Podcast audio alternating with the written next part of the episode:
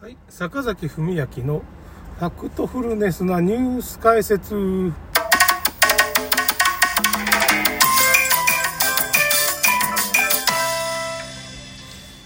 夏なんでね、夏の島っていうやつをちょっと、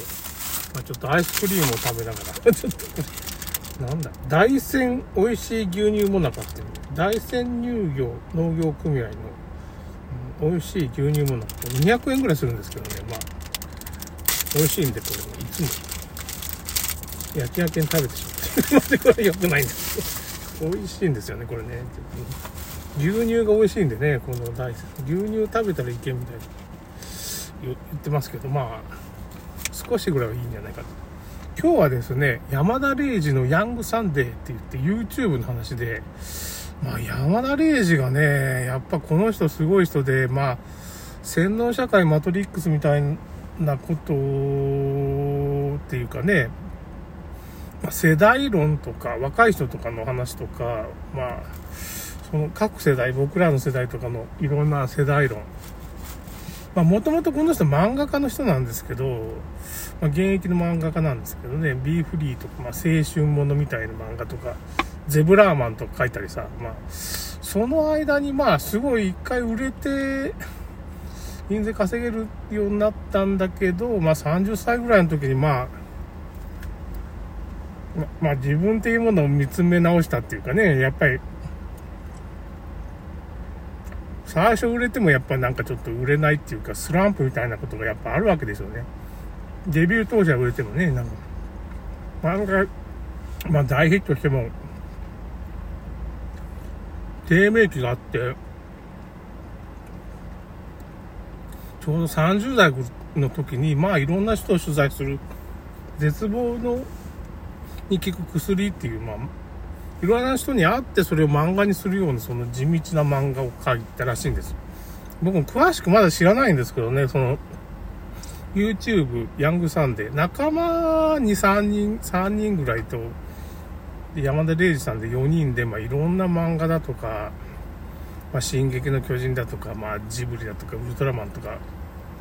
なま、トップマン、何でもかんでも、まあ、ほとんど、いろんなものに、物語はほとんど解説してるっていうかね、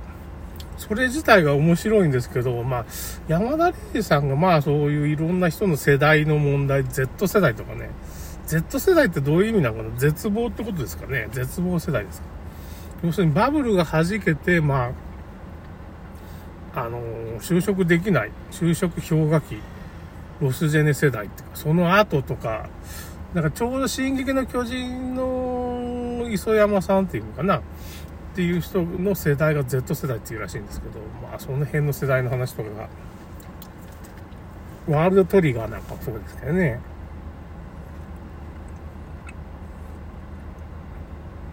ちょうど2013年から、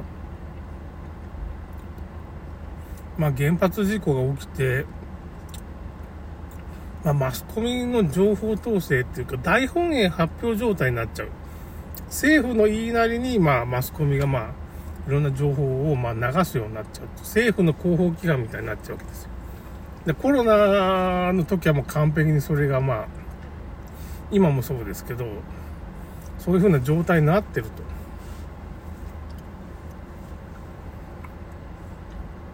確か僕もね、ちょっとあんま気づいてなかったけど、原発事故を隠した頃から、あれもね、本当に地震で原発事故が起きたどうかちょっと怪しいんですよ。なんか怪しいんですよ。あの、いろんな、まあ、説があるんですけど、まあ、イスラエルのね、企業が結局その原発のね、原発のそのセキュリティみたいなのになってたりして、なんかそういう事故を起こすことができるんですよね。だから、偶発的な事故じゃなしに、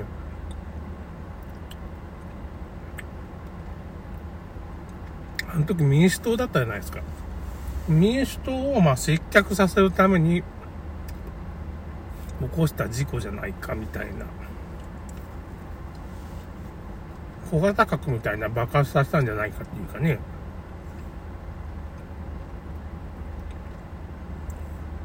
そういう疑惑もあるんですよ。まあだけどそこはちょっとまた、もうちょっと調べてからそれ話しますで、原発っていうか、ああいう原子力発電っていうのは、本当は存在せずに、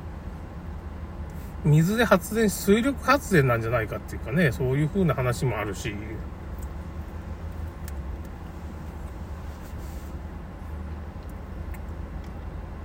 確かに海水だけで排出、まあ、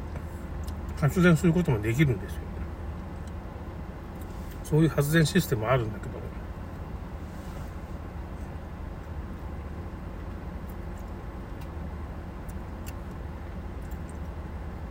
山田礼二が何がすごいかって言ったら、まあ、生き方っていうかね、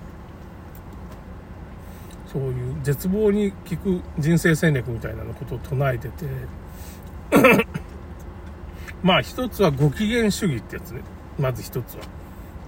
まあちょっと大雑把にしか言わないんですけどね、その、まあなるべく楽しいことを見つけて、こう、ご機嫌に生きていきましょうっていう。まあそれ基本にしないとね、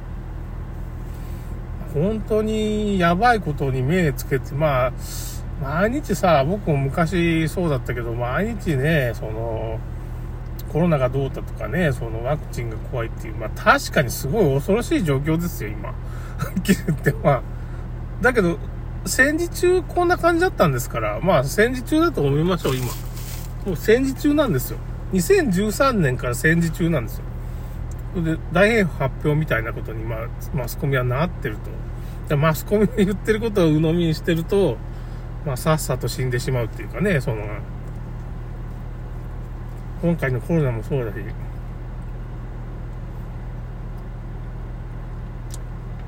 ね、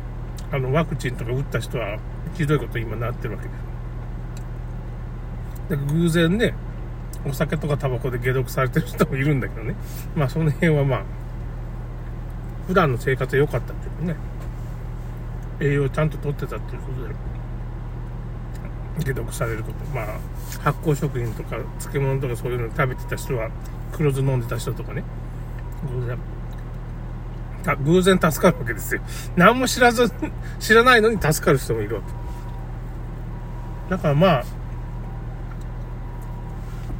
で、二つ目は、なんだかそういう教養をね、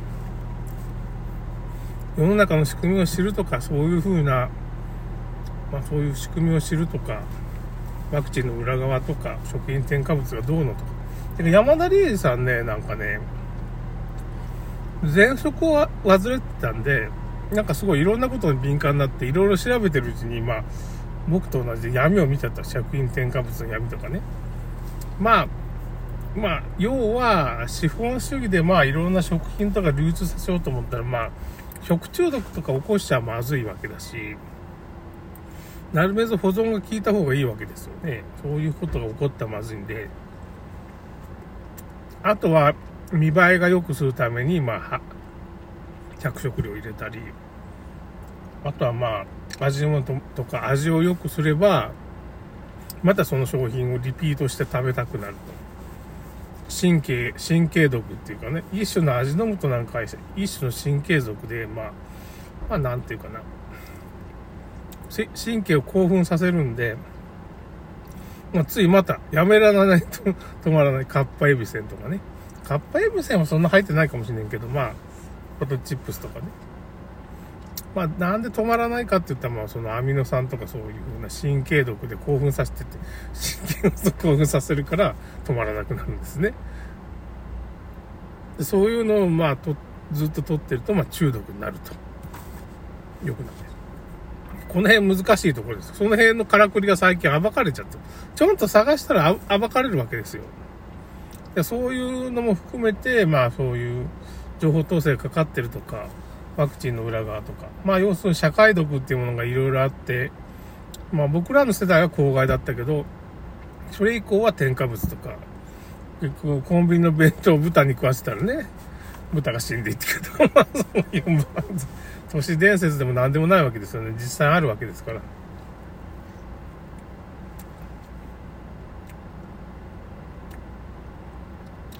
それに対してね、科学的にはありえんとかね、なんかいろいろ科学者が出てきて、真っ赤な嘘を言うわけですよ。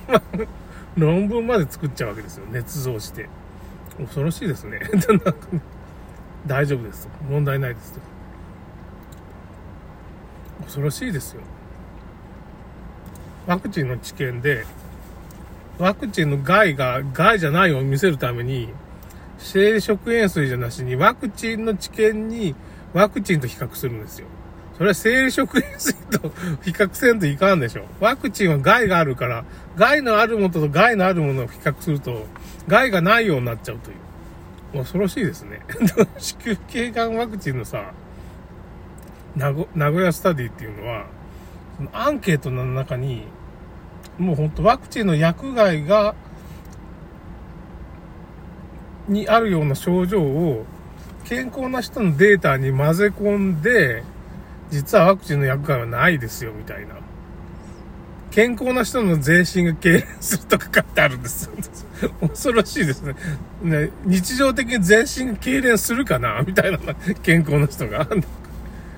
恐ろしいですね。というような教養をまあ身につけましょうっていう。まあちょっと二つで終わっちゃったんだけど、まあいろいろ山田礼二のまあ、そういう、いろんななんとか主義っていうかね、絶望にする、聞く、まあ人生戦略っていうのはまあそういう教養をちゃんと世の中の仕組みを知りましょうっていうのと、まあもう一つはそのご機嫌に行きましょうっていう。この2つですね。もうちょっとあるんですけど、まあ、ちょっと時間がなくなったんで終わります。それでも。